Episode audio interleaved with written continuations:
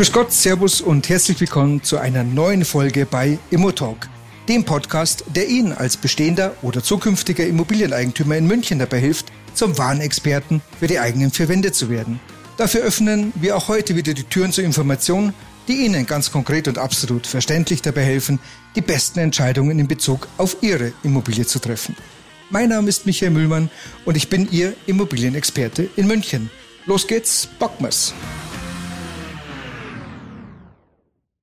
Der Immobilienkauf ist nicht nur der, der beste Weg und der schnellste Weg und auch der sicherste Weg und vielleicht sogar auch der, der einzige Weg, äh, um reich zu werden. Das sagte Marshall Field einmal. Und ich sage, der richtige Immobilienkauf ist entscheidend, denn der falsche Immobilienkauf ist der beste Weg, am schnellsten sein, sein Kapital ja komplett in den Sand zu setzen, komplett zu vernichten. Mein Name ist Michael Mühlmann. Ich bin Betriebswirt VBA, Energiewertexperte nach Sprengnetter, Diplom-Sachverständiger äh, nach der DIA, also Diplom-Sachverständiger für die Bewertung von bebauten, unbebauten Grundstücken, Mieten und Pachten sowie auch der Beleihungswertermittlung. Und ich bin Regionaldirektor des Bundesverbandes für die Immobilienwirtschaft hier in München. Das heißt, ich bin Ansprechpartner für die Presse, für die Politik, aber für jeden Immobilieneigentümer. Ich bin äh, als Immobiliengutachter zertifiziert nach der 17024 und das bedeutet für Sie letztlich in der öffentlichen Wahrnehmung, ich bin dem öffentlich bestellten und vereidigten Sachverständigen gleichgestellt und ich denke so ein guter Ansprechpartner, gerade wenn es um diese Themen heute geht, um das Thema Immobilienkauf und um Immobilienrechtssicherheit. Ich bin hier bei der ISB München Immobilien GmbH der COO, der Chief äh, äh, Operate Officer, also derjenige, der tatsächlich im Maschinenraum sitzt und immer guckt, dass der, der Laden gut läuft. Also in welcher Abteilung haben wir na, etwas zum Nachjustieren, zum Nach äh, an, der, an der einen oder anderen Stellschraube, Stellschraube zu drehen. Dafür bin ich da und das ist mein Job, neben Immobiliengutachten diese zu erstellen oder Immobilienbewertungen zu erstellen, bin ich eben hier bei der ISB München Immobilien GmbH als Gesellschafter auch noch unterwegs. Sie denken gerade darüber nach, eine, ja, eine Immobilie zu kaufen. Und da stellen Sie sich natürlich jede Menge Fragen. Gerade beim Wohnungskauf oder Hauskauf kann ja einiges schiefgehen. Und Sie machen sich wahrscheinlich hier und da Sorgen natürlich, auch einen Fehler zu machen. Und ich sage Ihnen, das ist gar nicht so unbegründet, denn wir haben von, ja, unsere These, also unsere Statistik sagt, von zehn Immobilien, die wir zum Notar bringen, hätten neun das Potenzial, tatsächlich vor Gericht zu landen, weil nämlich irgendwas nicht in Ordnung ist, weil irgendwas nicht passt. Äh, darüber gibt es auch ein Buch demnächst. Ich arbeite gerade dran. Das wird dann äh, nächstes Jahr im März, April wahrscheinlich zur Verfügung stehen. So, Sie stellen sich natürlich die Fragen und die Fragen, die Sie sich stellen, sind umfassend. Also eine der Fragen ist natürlich, wie teuer darf eigentlich so eine Immobilie sein?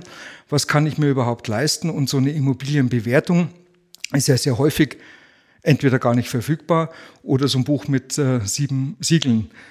Sie stellen sich die Frage, wie zuverlässig sind denn diese Preise überhaupt und äh, wie ist dieser Preis tatsächlich zustande gekommen? Ist jeder Preis zulässig oder wie gehen dann auch Banken mit unzulässigen oder sagen wir mit überteuerten Preisen tatsächlich um? Und was bedeutet es für Sie, wenn Sie eine Immobilie kaufen und die Wohnfläche stimmt am Ende des Tages nicht? Was bedeutet es für Sie als Käufer in München von einem Haus oder einer Wohnung? Einer der größten Fehler ist die Denke, dass ähm, viele Leute sagen, ja Mensch, ich gehe da zum Notar und dann ist ja alles rechtssicher, weil der Notar prüft ja alles und äh, dafür ist ja auch ein Notar da. Und jetzt muss ich Ihnen leider sagen, der Notar ist dafür gar nicht zuständig. Der Notar hat völlig andere Aufgaben und ist nicht dafür da, dass diese Immobilie rechtssicher verkauft werden kann.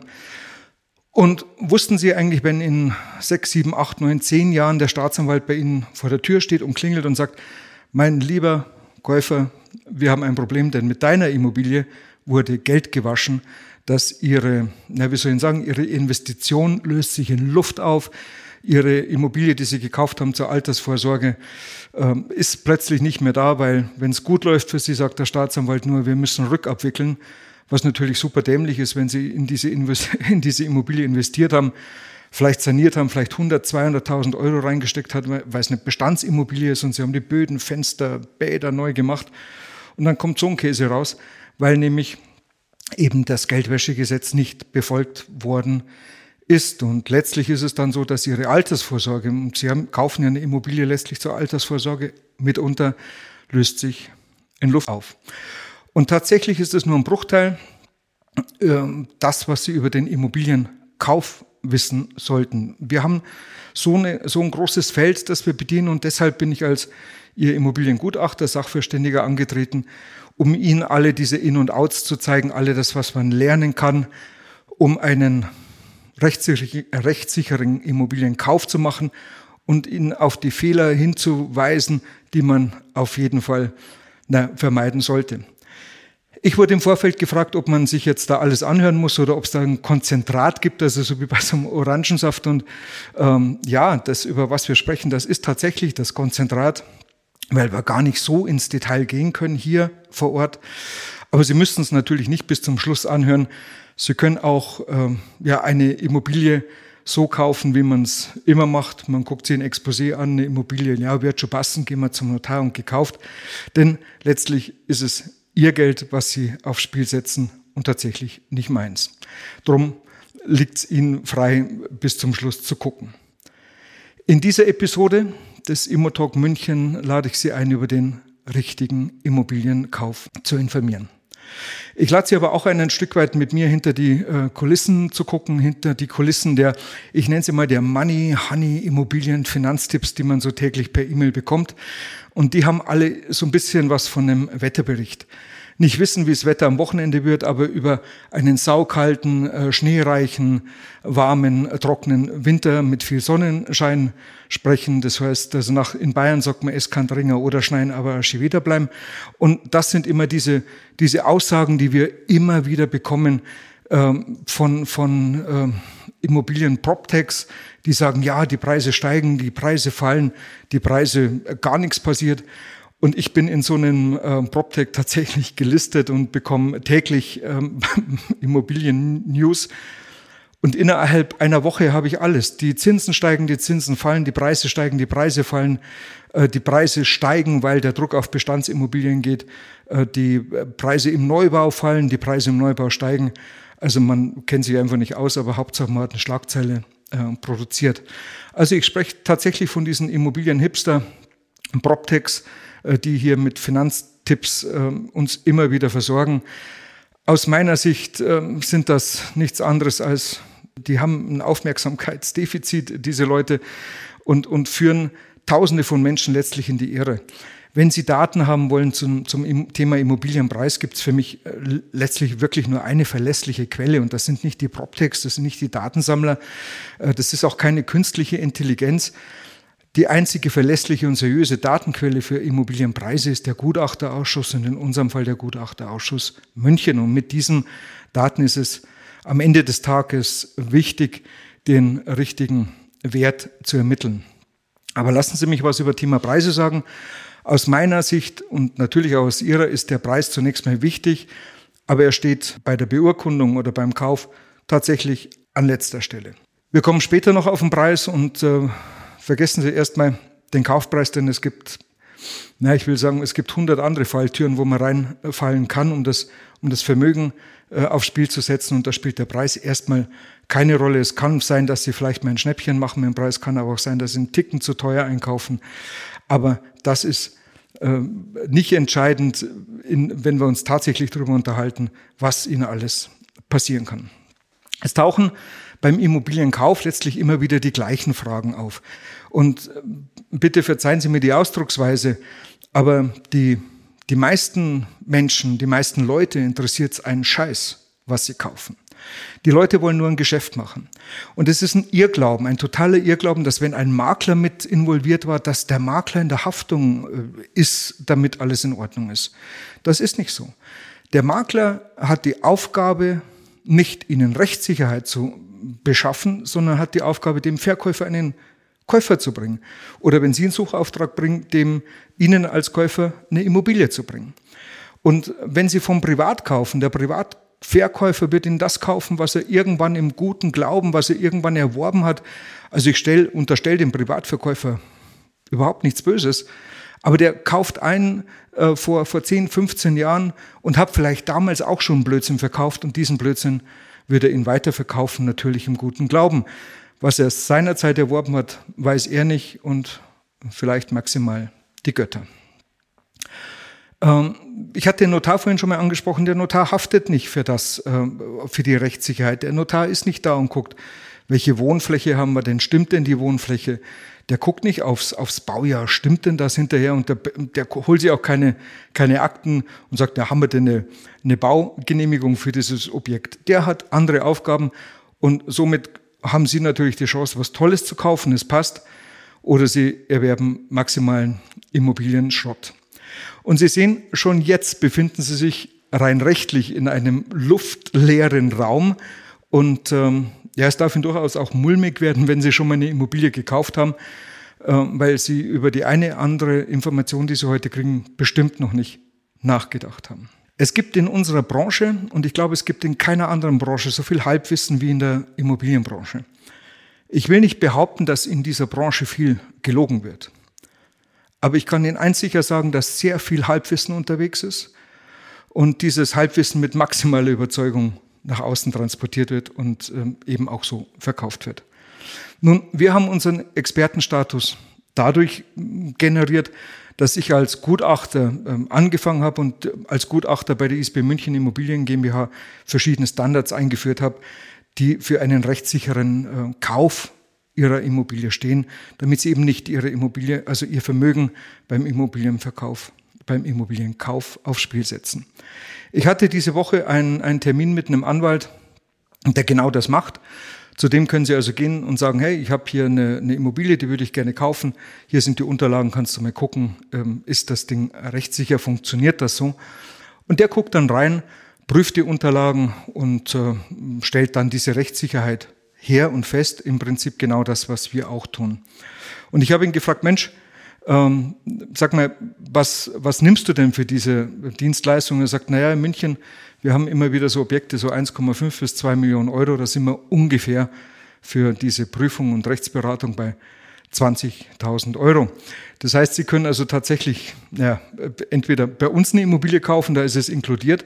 Sie können aber auch eine, eine Immobilie kaufen von wem auch immer. Und dann, wenn Sie Rechtssicherheit haben wollen, melden Sie sich bei uns. Ich gebe Ihnen die Adresse zu diesem Anwalt und können auch dort reingehen und sagen, stellen mir bitte Rechtssicherheit her für diese Immobilie und er wird Ihnen ein entsprechendes Angebot machen. Ich denke, so wie ich ihn verstanden habe, liegen wir äh, immer so zwischen 10 und, und 20.000 Euro, je nachdem auch Kaufpreis, welche, äh, welche Immobilie haben Sie da, was, was wollen Sie sich denn da kaufen. Also, mit was fangen wir denn an? Ich würde äh, vorschlagen, wir, wir fangen mal ganz, ganz vorne an, nämlich beim, beim Thema der Baugenehmigung. Und da stellen wir ja schon sehr häufig fest, dass es äh, Überraschungen äh, ohne Ende gibt. Jetzt sagen Sie wahrscheinlich, Herr Mühlmann, erzähl mir nichts bei einer Wohnung. Natürlich ist äh, diese Wohnung äh, genehmigt, äh, weil, ja, Mensch, ist eine Wohnung. Bei einem Haus mit einem Anbau und noch einem Anbau und einem Ausbau, da kann es ja sein, dass was ist. Aber bei einer Wohnung ist doch alles rechtssicher. Und das ist mitnichten so. Wir haben, ich gebe Ihnen ein paar Beispiele. Wir, haben, wir hatten in Wald Trudering eine Wohnung, die sollte verkauft werden. 120 Quadratmeter, sagt der Eigentümer. Und äh, ich bin reingegangen, ich, ich sehe die Immobilie, gucke mir die an und sage, das ist äh, eine tolle Immobilie. Das heißt, du hast oben drei Zimmer, gehst dann über eine Treppe, Stahlbetontreppe, also nichts Nachträgliches gebasteltes mit einer Stahlbetontreppe nach unten ins Untergeschoss. Dort ist ein Hobbyraum, der ist äh, wunderschön und hat auch eine Abwäschung raus in den Garten. Ja, schöner geht's gar nicht. Und äh, naja, und eben diese Aussage 120 Quadratmeter. Und er hatte schon mal überlegt, diese Immobilie ähm, zu verrenten. Und da gab's auch schon ein Gutachten von, einer, von einem Leibrentenanbieter, der auch geschrieben hat, 120 Quadratmeter. Und wir haben uns die Unterlagen ge geholt und auch eben die Baugenehmigung. Und ich gucke in die Pläne rein und äh, unsere Verkaufsleiterin Christina Kühn guckt auch in die Pläne rein und sagt, ich, ich finde die Wohnung nicht. Also die Wohnung, die ich besichtigt habe, ist nicht auf den, auf den Plänen. Und beim Nachfragen mit dem, mit dem Eigentümer äh, kommt dann eben tatsächlich raus, dass er sagt, naja, das, das habe ich ja ganz vergessen, dass wir damals 1972, als wir da gebaut haben, bin ich zu dem Bauträger hin und habe gesagt, du, kannst du mir denn bitte da noch eine Treppe runterbauen, weil da unten ist ja dann mein Hobbyraum, also mein, mein Kellerraum, nicht mein Hobbyraum. Und dann können wir das ja miteinander verbinden. Und das hat er gemacht. Und dann sage ich zu ihm, das ist ja mega cool. Jetzt wäre es noch klasse gewesen, wenn er das euch auch genehmigen hätte lassen. Denn tatsächlich haben wir oben 86 Quadratmeter Wohnfläche und alles nach unten ist ein Schwarzbau und Käse. Jetzt ist natürlich die Frage, wie kann man sowas wieder heilen? Manchmal funktioniert, manchmal funktioniert es nicht. In dem Fall hat es funktioniert, ein bisschen tricky. Das heißt, wir haben unsere Architektin draufgesetzt, die hat sich darum gekümmert, hat mit der Lokalbaukommission in München gesprochen, hat dafür gesorgt, dass das unten tatsächlich so äh, erstmal genehmigt wurde, konnte man dann auch der Wohnfläche ordentlich zurechnen und zu, äh, dazu packen. Jetzt kommt aber das Aber. Es ist ja eine WEG-Gemeinschaft und die muss dem Thema natürlich zustimmen. Und wenn die nicht zustimmen, ist das durch. Dann ist es Quatsch. Ähm, dann können wir das zwar genehmigen, aber die Gemeinschaft stimmt nicht zu und dann ist es tatsächlich ein, ähm, naja, eine, eine ungute Geschichte, weil man halt damals einfach nicht aufgepasst hat. Eine andere Geschichte ist auch wiederum eine Wohnung. Die Dame hat sich in Unterföhring eine Wohnung gekauft mit 65 Quadratmeter. Da gibt es also auch noch diese Unterlagen vom, äh, von dem Makler seinerzeit. Und ähm, ich bin reingegangen und habe mir gedacht, boah, 65 vom Gefühl her sehe ich das gar nicht. War eine Maisonette-Wohnung, ähm, also ging über eine Wendeltreppe nach oben und oben war der Schlafraum. Und wir haben da auch die Pläne geprüft und haben gesehen, dass wir unten 44 Quadratmeter haben und der obere Bereich überhaupt gar nicht genehmigt ist. Also nicht 65, sondern rein rechtlich 44. Dann ist ähm, noch Folgendes passiert, dass wir die Immobilie dann auch mal ordentlich vermessen haben. Was haben wir denn tatsächlich? Und dann sind wir bei äh, 54 rausgekommen, also immer noch 11 Quadratmeter weniger, als sie damals gekauft hat. Und das ist natürlich für die Altersvorsorge schon, macht echt einen Unterschied, ob du ob die 11 Quadratmeter, ob du die hast oder ob die nicht hast, bei Durchschnittspreisen von Unterföhring in, in der ähm, Assetklasse von, von 6.000 Euro. Da sprechen wir über 66.000 Euro, die du Verlust einfährst, weil dir damals jemand äh, Quatsch verkauft hat. Und eine ähnliche Situation haben wir mit einer Maisonette-Wohnung in, in Neufahren bei Freising. Auch da ist es so, dass das Dachgeschoss einfach ja, schwarz ausgebaut worden ist. Da gibt es ähm, leider, also es wurde damals von privat zu privat verkauft und man kannte sich und ja, freilich ist das alles in Ordnung. Und jetzt will er äh, verkaufen und Käsekuchen, äh, gar nichts ist in Ordnung, Dachgeschoss ist nicht genehmigt. Da sprechen wir momentan über einen Verlust, wenn ich mich richtig erinnere, von 150.000 Euro. Und da hat natürlich der Spaß ein Loch und ähm, drum ist das Thema mit, ist denn eine Wohnung grundsätzlich ähm, ja, genehmigt? Also den Zahn würde ich Ihnen gerne ziehen wir müssen wirklich Stück für Stück reingucken. Es ist so viel Quatsch unterwegs, äh, auch auf dem Wohnungsmarkt und im Hausbereich sowieso. Im Hausbereich muss man wirklich drauf gucken. Wir haben schon Erbengemeinschaften, die immer sagen, ja, äh, meine Eltern, mein Vater war, war der korrekteste Mann auf, auf diesem Planeten und ich bezweifle das natürlich auch nicht, denn manchmal macht man einfach Dinge aus einer Unwissenheit heraus. Aber da sind schon Dinge gebaut worden, die einfach genehmigungspflichtig gewesen wären. Äh, wir haben Dachgeschoss-Ausbauten gefunden, da hängt eine Gaube drin, aber man hat es halt einfach nicht genehmigt, äh, weder das Dachgeschoss auszubauen noch, noch die Gaube. Und es gibt manchmal auch Abböschungen, Untergeschosse werden da abgegraben, großflächig schöne Fenster eingesetzt und es ist halt alles nicht zulässig. Und manchmal kann man diese Problematik heilen und manchmal kann man es nicht heilen. Das heißt, wir sprechen im Vorfeld mit dem Verkäufer darüber und sagen ihm, pass mal auf, das, was du da verkaufst, das geht definitiv in die Hose, wenn du es so verkaufst.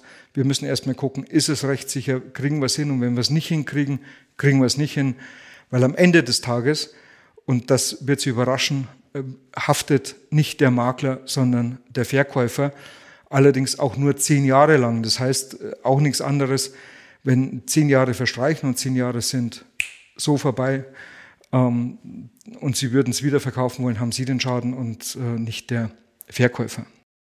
Ein zweiter ganz wichtiger Punkt ist immer die Angabe der Wohnfläche. Und ich gucke immer in die Exposés rein, die, die auch von, von ähm, dem einen oder anderen Wettbewerber, wenn ich sage, oh, das ist eine interessante Immobilie, dann schaut man schon mal rein oder äh, eben von Privatverkäufern. Und dann steht da drin, ja, diese Immobilie hat 98 oder 100 Quadratmeter Wohnfläche.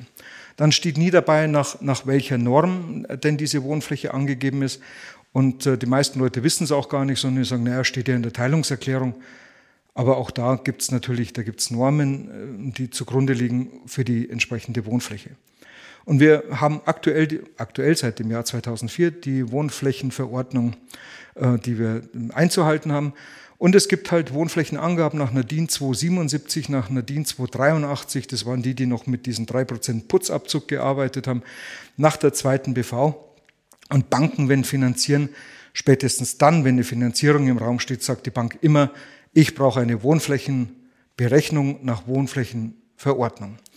Und jetzt ähm, ja, gibt man die ab, also sagt, ja, wir haben 100 Quadratmeter, steht ja in der Teilungserklärung drin, das ist schon der erste Fehler weil sehr wahrscheinlich in den Teilungserklärungen immer die DIN 283 drinsteht, die überhaupt nichts mit der Wohnflächenverordnung zu tun hat. Und äh, das wären sie schon, schon durchaus absolut angreifbar. Auch hier ein Beispiel, wir haben äh, eine Wohnung verkauft, die hat äh, nach, äh, nach Teilungserklärung tatsächlich 98 äh, Quadratmeter.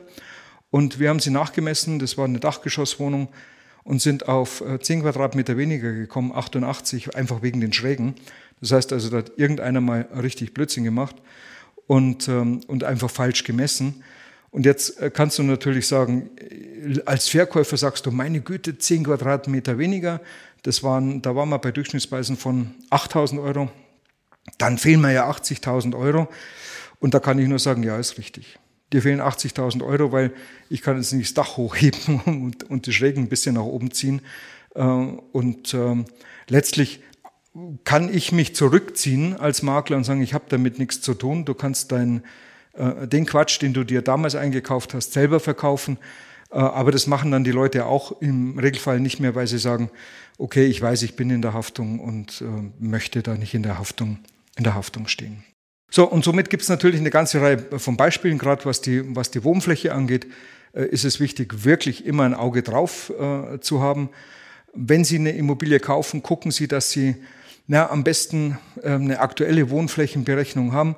Nicht, vielleicht gar nicht vom Makler, also wir gehen immer über einen externen Sachverständigen, um einfach zu zeigen, nicht wir haben da irgendwas zusammengebastelt, sondern wir haben es wirklich nochmal ordentlich rechnen lassen.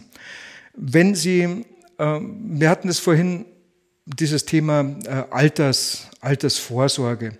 Und jetzt stellen Sie sich einfach mal vor, Sie würden so eine, Sie, Sie würden so eine Wohnung kaufen, die eben 80.000 Euro, sie zahlen 80.000 Euro zu viel, weil die Wohnfläche nicht stimmt. Wie lange müssten Sie eine Wertsteigerung mitnehmen, um das wieder auszugleichen? Also wie viel Wertsteigerung muss denn, wie viele Jahre muss denn diese Immobilie noch an Zuwachs haben, damit Sie sagen, ja okay, ich habe äh, ich hab zwar vom Preis her vielleicht günstig eingekauft, aber ich habe trotzdem Quatsch gekauft, weil die Wohnfläche nicht stimmt. Und ähm, das hat natürlich dann äh, wieder aus, aus Altersgesichtspunkten, als Vorsorge fürs Alter, funktioniert halt tatsächlich überhaupt gar nicht. Und wenn wir über Wertsteigerungen sprechen, wir gehen in den, in den kommenden Jahren in München, bevor wir diese Inflation hatten, haben wir gesagt, naja, lass uns mal zwei, drei, vier Prozent nochmal äh, mit einrechnen. Mittlerweile glaube ich schon, dass die Preissprünge höher sein werden, äh, aber die Wertsteigerung ist nicht da aber das komme ich separat nochmal dazu, denn auch wenn, wenn die Preise steigen, äh, haben wir im anderen im Gegenzug eine Inflation und die müssen wir natürlich dagegen rechnen. Drum gucken wir uns nachher nochmal das Thema an, wie viel muss denn eine Immobilie steigen, damit sie auf Null sind und um wie viel muss sie steigen, um so einen Verlust tatsächlich wieder äh, auszugleichen. Sprechen wir über die Bausubstanzen, die spielen natürlich auch eine Rolle. Wie sind die Fenster, die Türen, ist der Keller feucht? Also wir, wir prüfen auch immer, wir messen immer die Keller, äh, sind die feucht, sind die trocken? Was haben wir mit Wasser, Elektrik? Äh, Gibt es irgendwo Schimmel im Haus oder haben wir einen Hausschwamm im Dachgeschoss, im Holz? Ähm, und ich möchte Ihnen erzählen von einer, von einer Villa in, in Schwabing, die ich mir, die ich mir angeguckt habe. Und das Ding war wirklich der Hammer. Ich bin dadurch, eine, also tolle Villa, 100, über 100 Jahre alt ein Schmuckstück, also wirklich, wirklich ein Schmuckstück. Und du gehst da durch und fällst von einem Juhu ins andere, wie toll das ist. Und du kommst den Keller runter. Der Keller war auch sehr, sehr hochwertig. Und ähm, ja, die hatten Parkettboden im, im Keller verlegt, also wirklich hochwertiges Parkett. Und ähm, erst beim zweiten und dritten Hinsehen denke ich mir, was, was, was, haben, die, was haben die da am, am Boden? Und dann haben die lauter kleine Löcher in dem Parkettboden drin gehabt. Und ich gucke die so an und das war eine Mieterin, die da, also die, die Villa war vermietet und ich gucke die so an und sage, sag, was, was ist das? Und dann sagt sie, ich, ich weiß es eigentlich so gar nicht so genau. Da sind halt Löcher drin. Und, und der ganze Raum war, also überall waren Löcher in diesem Parkettboden. Und ich habe das einfach notiert und habe den, äh, den Eigentümer dann angerufen und habe gesagt, du pass mir auf, wenn du einen nassen Keller hast, musst du mir das sagen. Und wenn du einen richtig nassen Keller hast, nämlich dass da regelmäßig das Wasser durchdrückt, dann solltest du mir das vorher sagen und mich nicht da auf, auf einen Holzweg schicken. Und tatsächlich, so war es auch. Der hat also Löcher reingebohrt, nicht, da, damit das Wasser durch die Löcher äh, nach oben gehen kann und nicht den ganzen Parkettboden mit nach oben nimmt. Also da äh, lohnt es sich schon, wenn man einen Sachverständigen drin hat, der da auch mit drauf kommt. Gucken wir uns das Geldwäschegesetz an. Ich habe es eingangs schon mal gesagt, das ist ein sehr, sehr heißes Thema und unser Finanzminister äh, Lindner will ja das Geldwäsche-Superministerium äh, auf die Beine stellen. Das heißt, ähm, dieses Thema bekommt noch mehr Aufmerksamkeit, als es momentan hat. Die Mafia er hat vor zwei Jahren in einem Prozess in Mainz, er hat einen Grundzeuge, Mafia-Grundzeuge ausgesagt, dass Deutschland das Paradies ist für, für Geldwäsche. Wir haben ungefähr 100 Milliarden Euro, die in Deutschland gewaschen werden.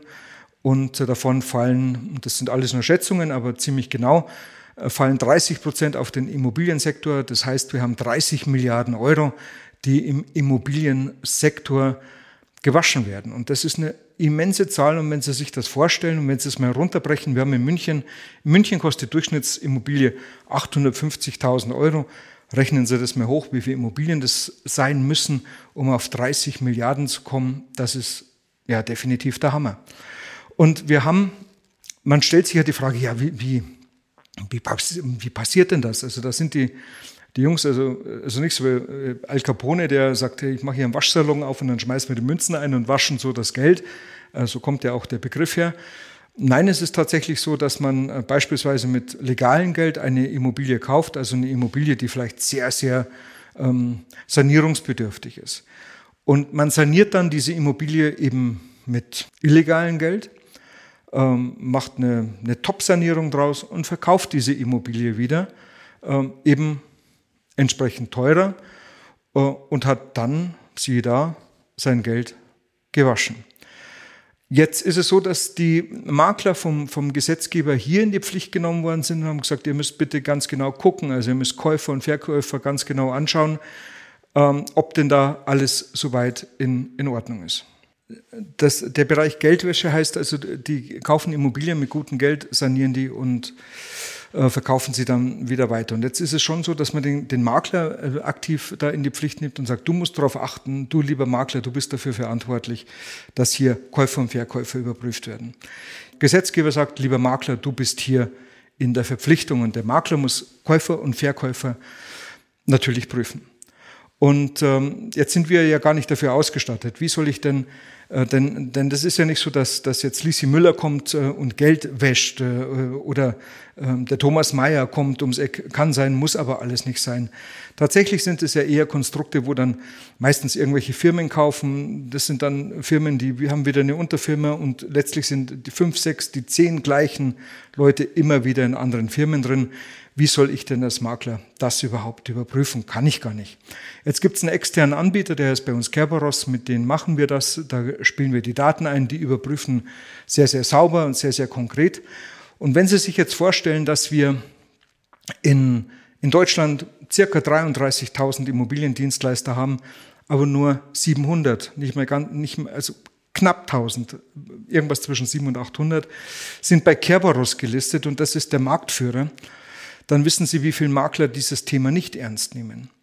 Und da kann es Ihnen durchaus sein, dass eben Sie eine Immobilie kaufen, mit der Geld gewaschen worden ist oder schon gekauft haben, mit der Geld gewaschen worden ist. Und das ist natürlich überhaupt kein schöner Ausblick, sowas, ähm, naja, in, in sein Mindset rumzutragen.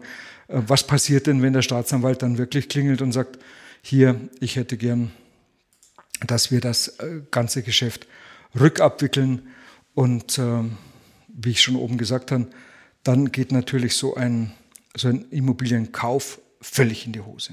Ja, äh, kommen wir zum Notar, denn viele Kunden, ich weiß das, die haben mir im Vorfeld gesagt, ja, ich gehe doch zum Notar und der Notar macht doch alles rechtssicher. Darum sitze ich ja da und ähm, ich unterschreibe doch da beim Notar. Und tatsächlich ist der Notar sorgt für einen rechtssicheren Übergang. Sind die Personen, die hier sind, passen die zum Personalausweis? Äh, was haben wir in der Abteilung 2? Ist dann Wegerecht?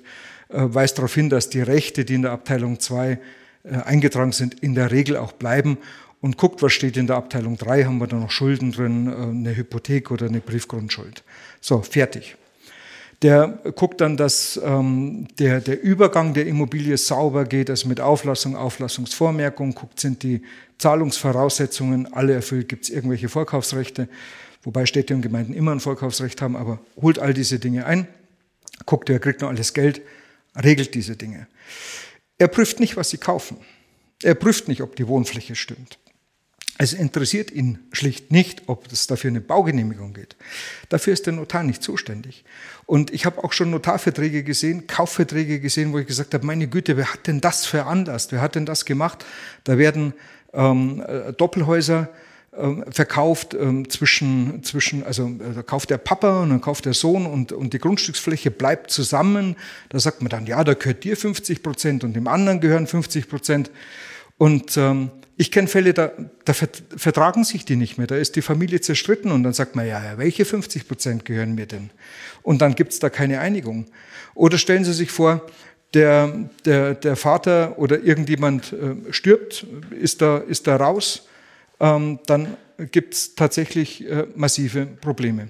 Also tatsächlich ist es so, dass wenn, ich weiß nicht, wie weit wir es jetzt gehört haben, die haben jetzt ein, ein Grundstück gemeinsam, dem Vater gehört die Hälfte, dem Sohn gehört die Hälfte, die verstehen sich nicht mehr oder vielleicht stirbt auch mal irgendeiner. Das ist nicht zu verkaufen. Das ist einfach so, der Wert fällt extrem nach unten weg, weil nicht geklärt ist, wer hat ein Wegerecht, wem gehören welche 50 Prozent, wem gehören die anderen 50 Prozent. Denn rein rechtlich wäre es sogar möglich, dass der neue Käufer bei Ihnen auf der Terrasse frühstückt, weil nicht geklärt ist, wem was gehört.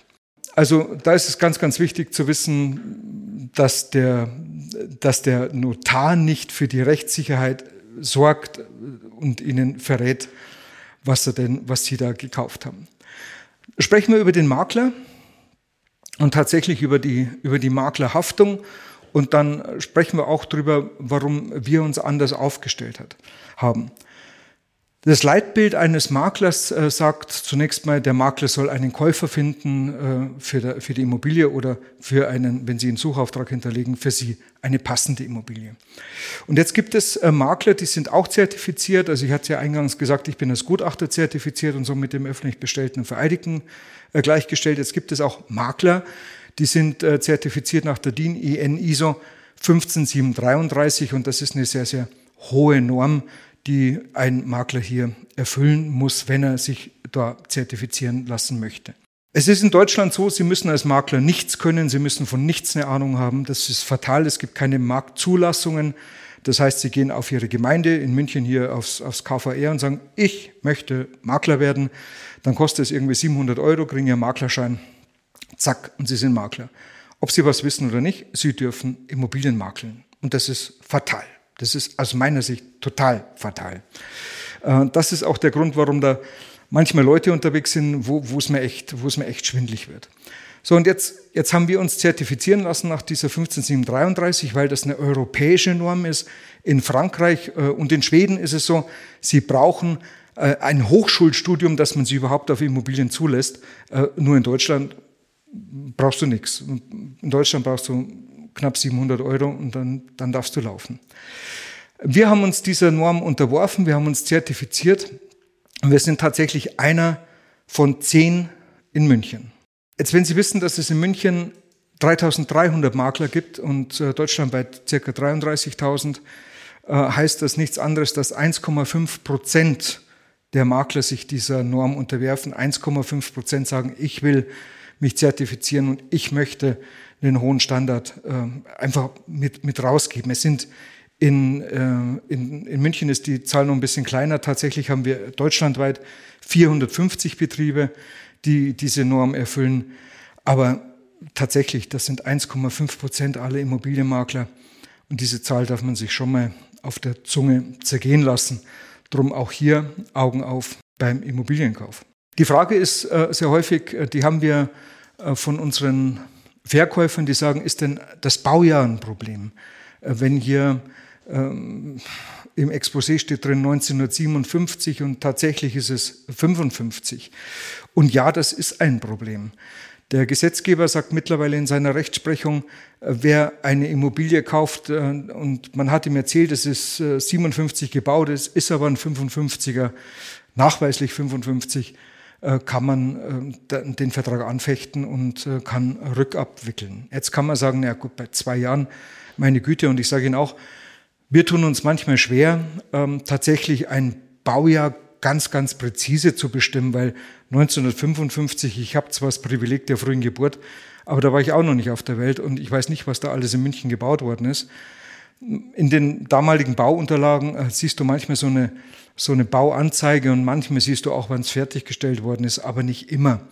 Ähm, man kann das Ganze umgehen und wir machen so, dass wir in unser Exposé reinschreiben, also nach den Unterlagen, die wir gesehen haben, äh, ist es Baujahr 1956. Wir gehen davon aus, dass das auch so ist, ähm, kann aber auch einen kleinen Korridor geben und da sagt der Gesetzgeber dann wieder, ja, dann ist es in Ordnung. Jetzt haben wir schon über das GBG gesprochen, also das Geldwäschegesetz. Lassen Sie uns das über das GEG sprechen, das GEG, also ein Gebäudeenergiegesetz, das wir ja auch noch haben. Sie müssen wissen, wenn Sie ein Haus beispielsweise kaufen und äh, die Sanierungsarbeiten äh, mehr als zehn Prozent einer, einer baulichen Anlage äh, werden, müssen Sie ähm, den, den Vorgaben des GEG äh, entsprechen. Das heißt zum Beispiel, wenn Sie eine Fassade neu sanieren und äh, weil Sie irgendwas ausbessern und Sie würden zehn Prozent mehr äh, Fassade machen, äh, als, ähm, weil halt einfach viel zu tun ist, sagt das GEG, naja, wenn du da schon dran bist, dann äh, muss auch ja, eine, eine, eine Dämmung erfolgen, ähm, weil wenn du schon an der Fassade bist, dann ist das tatsächlich gleich eine, eine gesetzliche Pflicht. Die gesetzliche Pflicht für energetische Sanierungen besteht tatsächlich dann auch, wenn dieser, diese Bestandsimmobilie äh, vor dem 1.2.2002 gebaut wurde und dann anschließend gekauft wurde.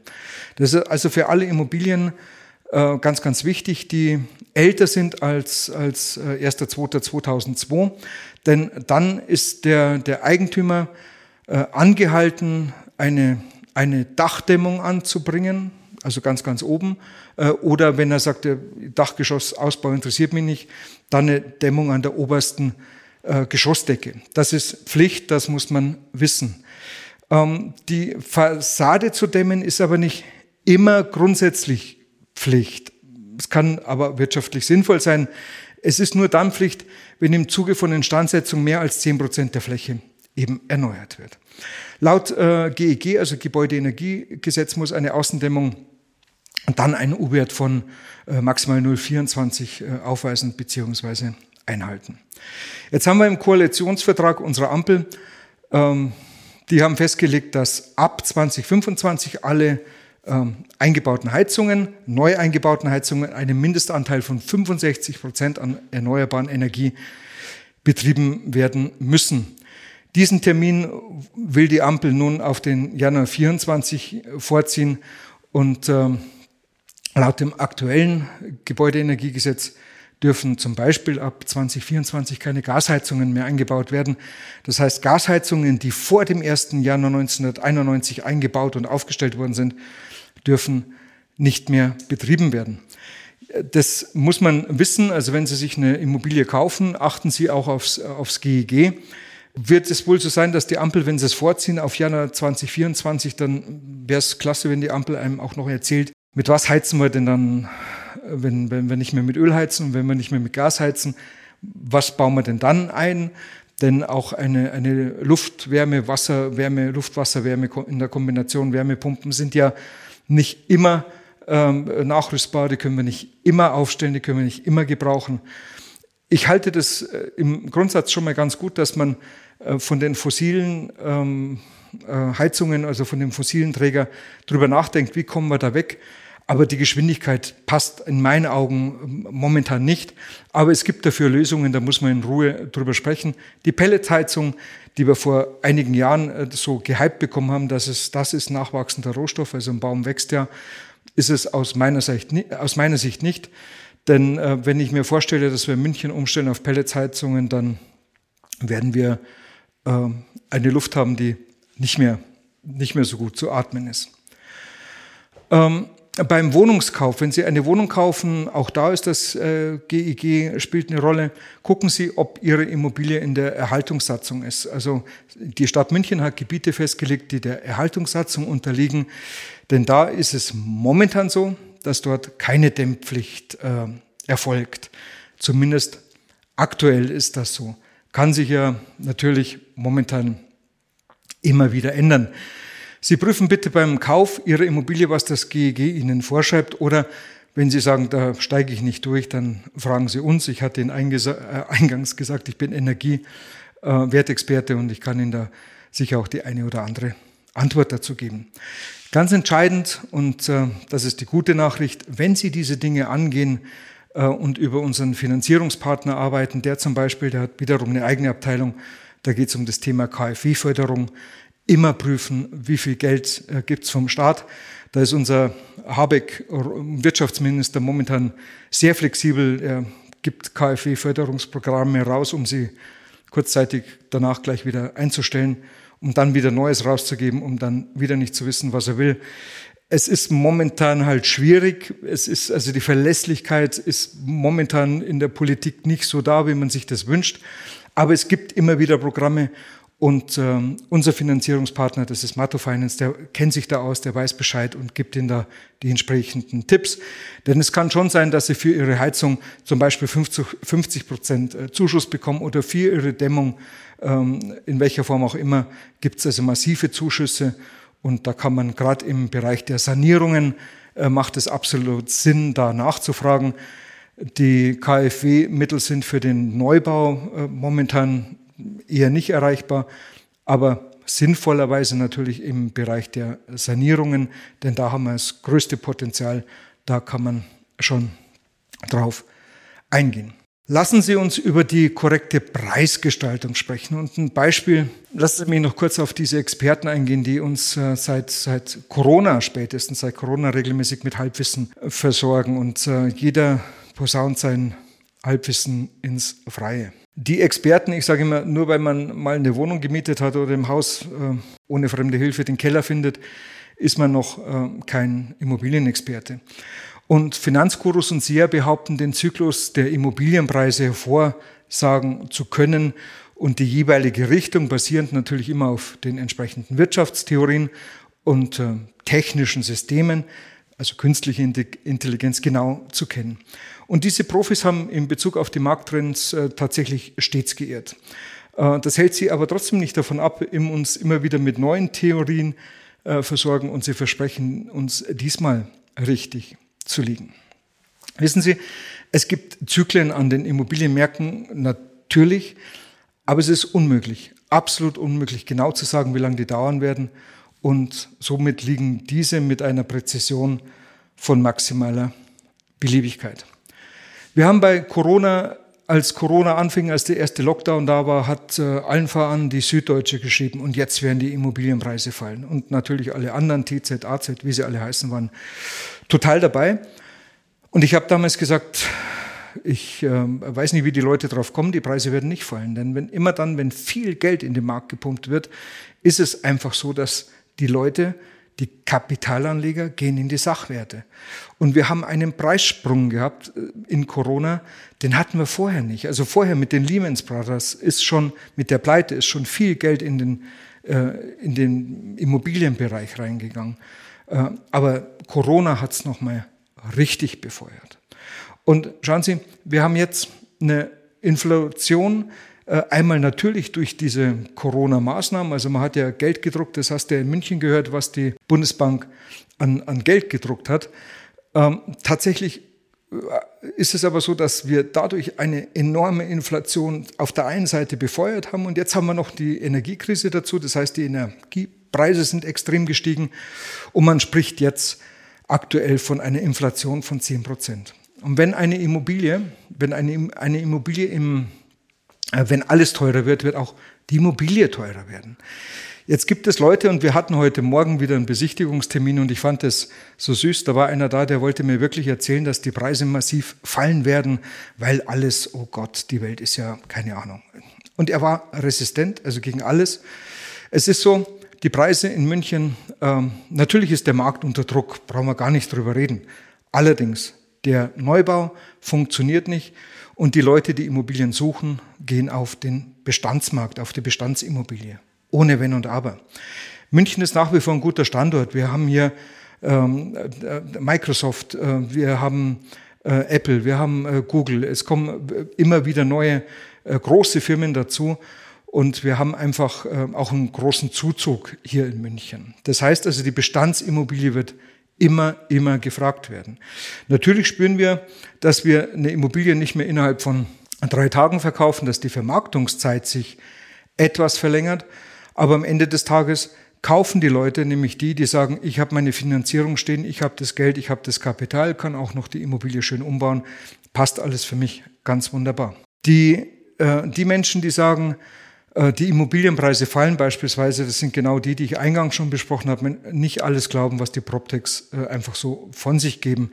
Denn auch im Bereich der Inflation, wenn wir eine hohe Inflation haben, werden auch die Immobilienpreise weiter steigen. Wir waren vor einem halben Jahr so, dass wir gesagt haben, Mensch, vielleicht sind es zwei, drei Prozent, dass die Preise hochgehen. Wir haben jetzt äh, aktuell vom IVD noch Zahlen bekommen, dass ähm, die Häuser in München, weil wir über Häuser gerade sprechen, um 10 Prozent in guten und in mittleren Lagen um 9,8 Prozent, also im Schnitt um 10 Prozent wieder gestiegen sind.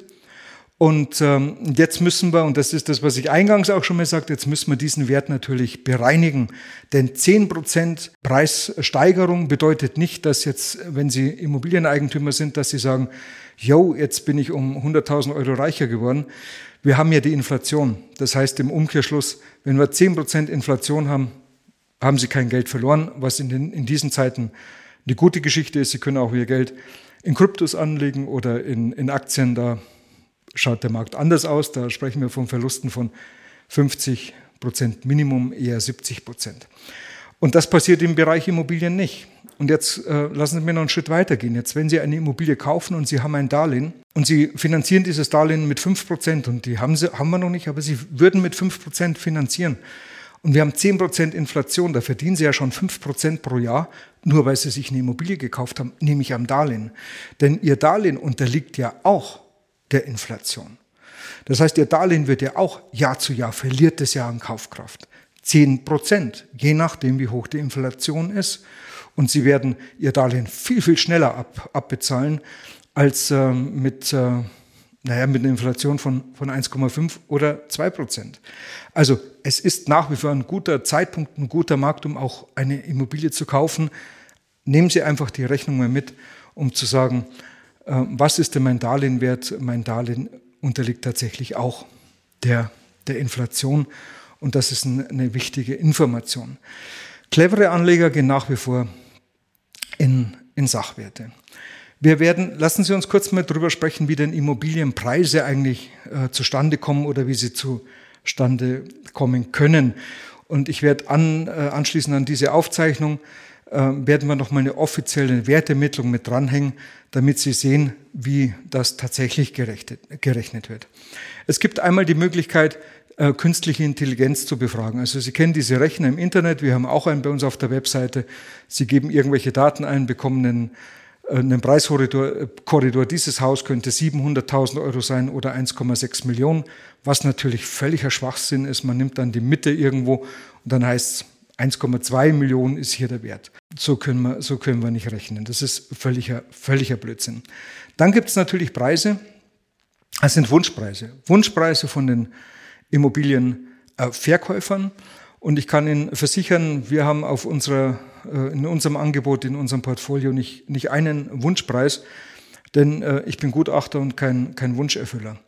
Das heißt, wenn jemand sagt, ich will aber 1,2 Millionen und das Haus ist halt nur mal eine Million wert, ja, dann nehme ich den Auftrag nicht an, weil ich kann dieses, ähm, diese Immobilie anbieten, sie wird halt keiner kaufen.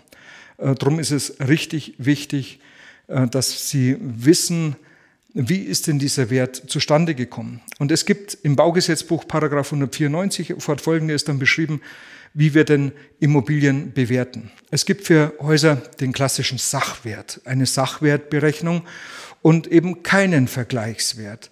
Es gibt für, für Mehrfamilienhäuser also, oder auch für Wohnungen das sogenannte Ertragswertverfahren. Und da mussten wir reingucken. Der Sachwert wird errechnet einmal über den, also wir sind beim Haus, der Sachwert wird errechnet über den Grundstückswert, den wir haben, wie groß ist das Grundstück? Und welchen Wert hat denn hier ähm, das Grundstück, welche Bodenrichtwerte, also was wird denn für den Quadratmeter in Mosach, im Hausenbergel, im Lehel, was wird denn dafür bezahlt? Und dafür gibt es vom Gutachterausschuss wiederum, Gutachterausschuss München, ich gehe jetzt nicht, ich tauche mal ganz kurz nach unten, gibt es eine sogenannte Bodenrichtwertkarte. In dieser Bodenrichtwertkarte, äh, die aktuell ist jetzt vom 01.01.2022, in dieser Bodenrichtwertkarte ist München aufgeteilt mit allen möglichen Stadtvierteln und da sehen Sie dann, wo ist denn die Immobilie und was ist der Bodenrichtwert, was ist der Preis.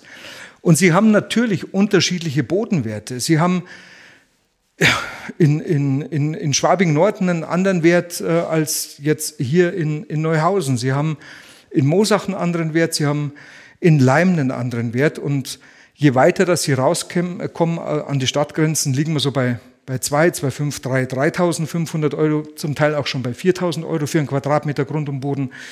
Hier in Neuhausen liegen sie bei 20.000. Und je weiter dass sie in die Stadt reinkommen, steigt er natürlich noch entsprechend. Das heißt, wir müssen einmal gucken, wo ist denn die Lage und was ist denn hier der Bodenwert?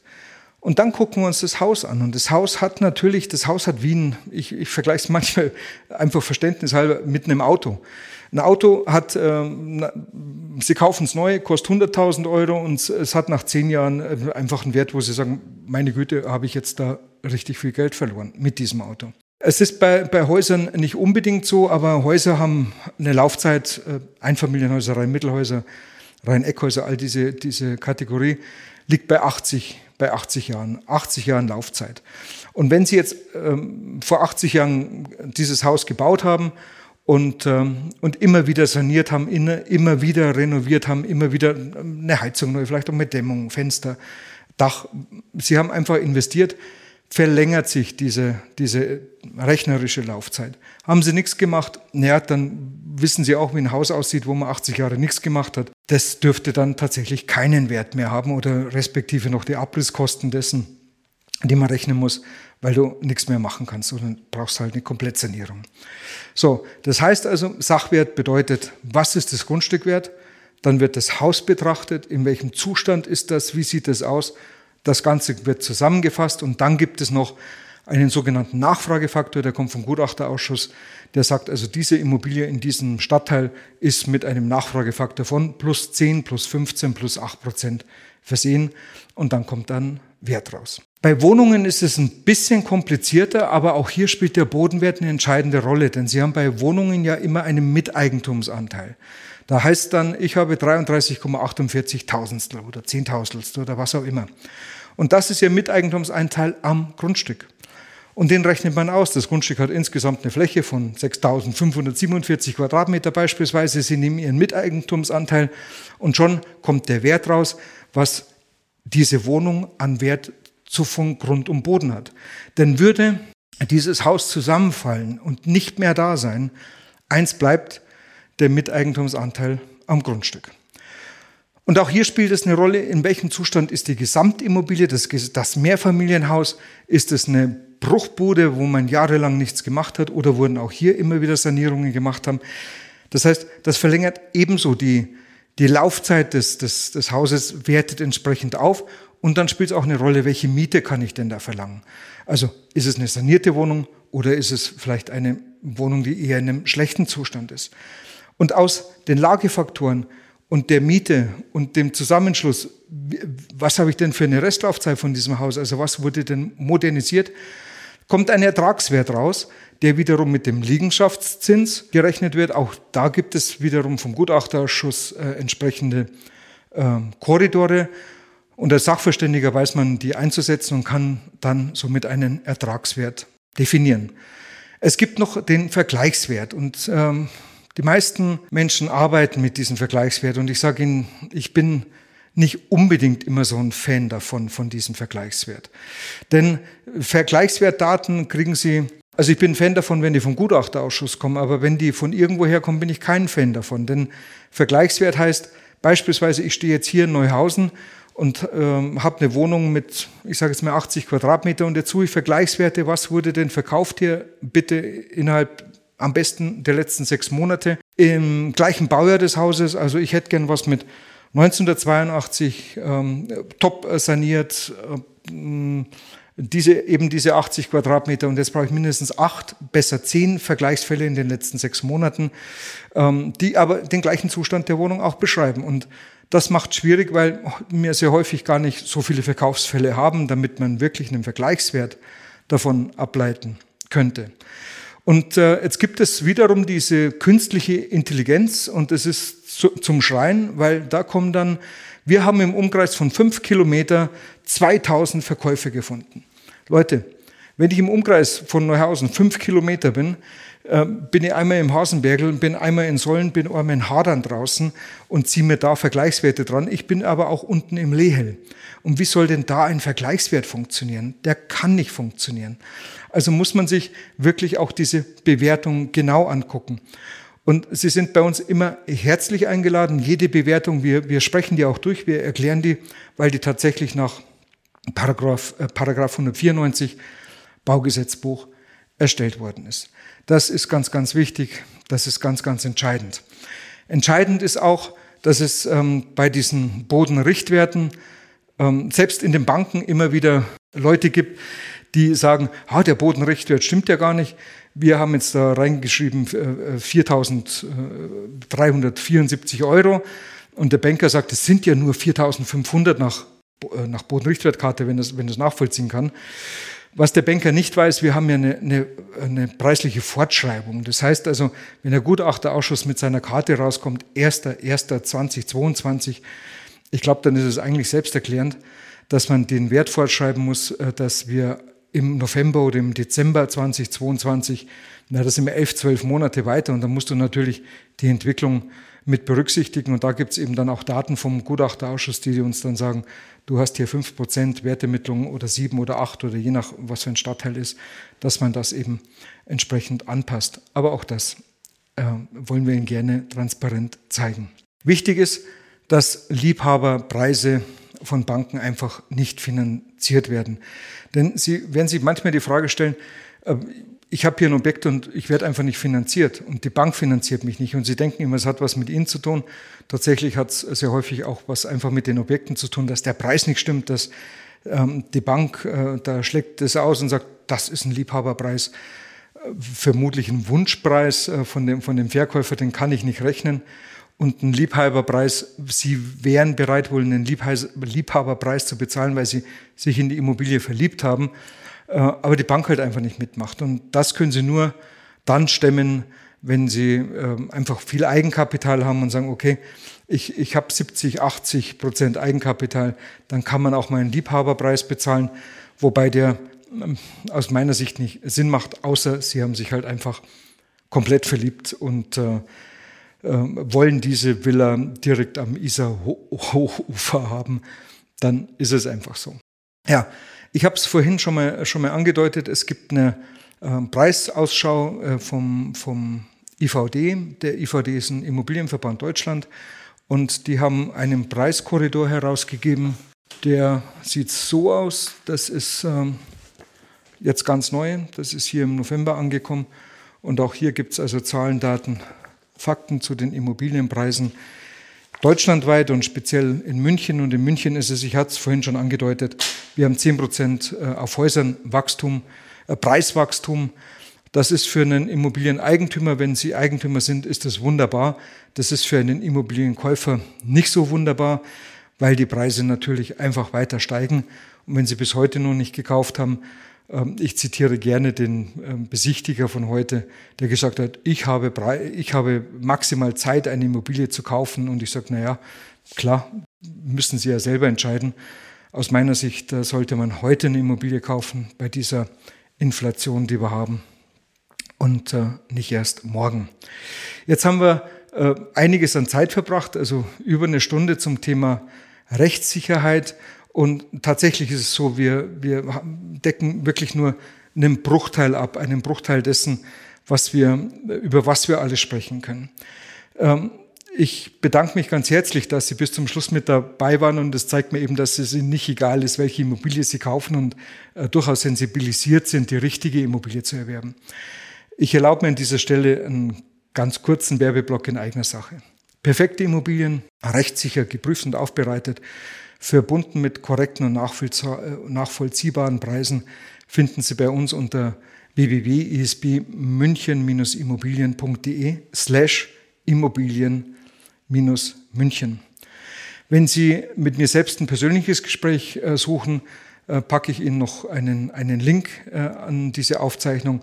Dort gelangen Sie direkt äh, zu meinem Kalender und können einen Termin mit mir, mit mir für eine individuelle Beratung buchen, wenn Sie darüber hinaus noch die eine oder andere Fragen haben sollten. Schließen möchte ich mit einem Zitat von Marshall Field. Denn der hat mal gesagt, der Immobilienkauf ist nicht nur der beste Weg, der schnellste Weg, der sicherste Weg, sondern auch der einzige Weg um reich zu werden. Ich persönlich, aber auch mein gesamtes Team freuen uns auf Sie. Melden Sie sich bei uns. Wir sind Ihr Partner für Ihren Immobilienkauf und wie sagt man bei uns so schön, ISB und alles ist okay. Danke. Ja, in München sagt man, jetzt ist soweit, dass soweit ist und so sind wir schon wieder mit der heutigen Besichtigung am Ende angekommen. Ich hoffe, dass Ihnen unser thematischer Rundgang gefallen hat. Wie immer können Sie sich eine kurze Zusammenfassung mit den wichtigsten Themen auf unserer Webseite www.isb-münchen-immobilien.de herunterladen. Ich freue mich sehr, wenn wir uns in 14 Tagen wiederhören oder auch gerne früher, wenn Sie persönlich mit mir über Ihre Immobilie sprechen möchten. Und ach ja, meinem heutigen Gast zeigen Sie maximale Wertschätzung, wenn Sie diesen Podcast einfach kostenlos abonnieren oder uns einen kurzen Kommentar hinterlassen. Vielen Dank dafür und bis zum nächsten Mal. Ihr Michael Mühlmann.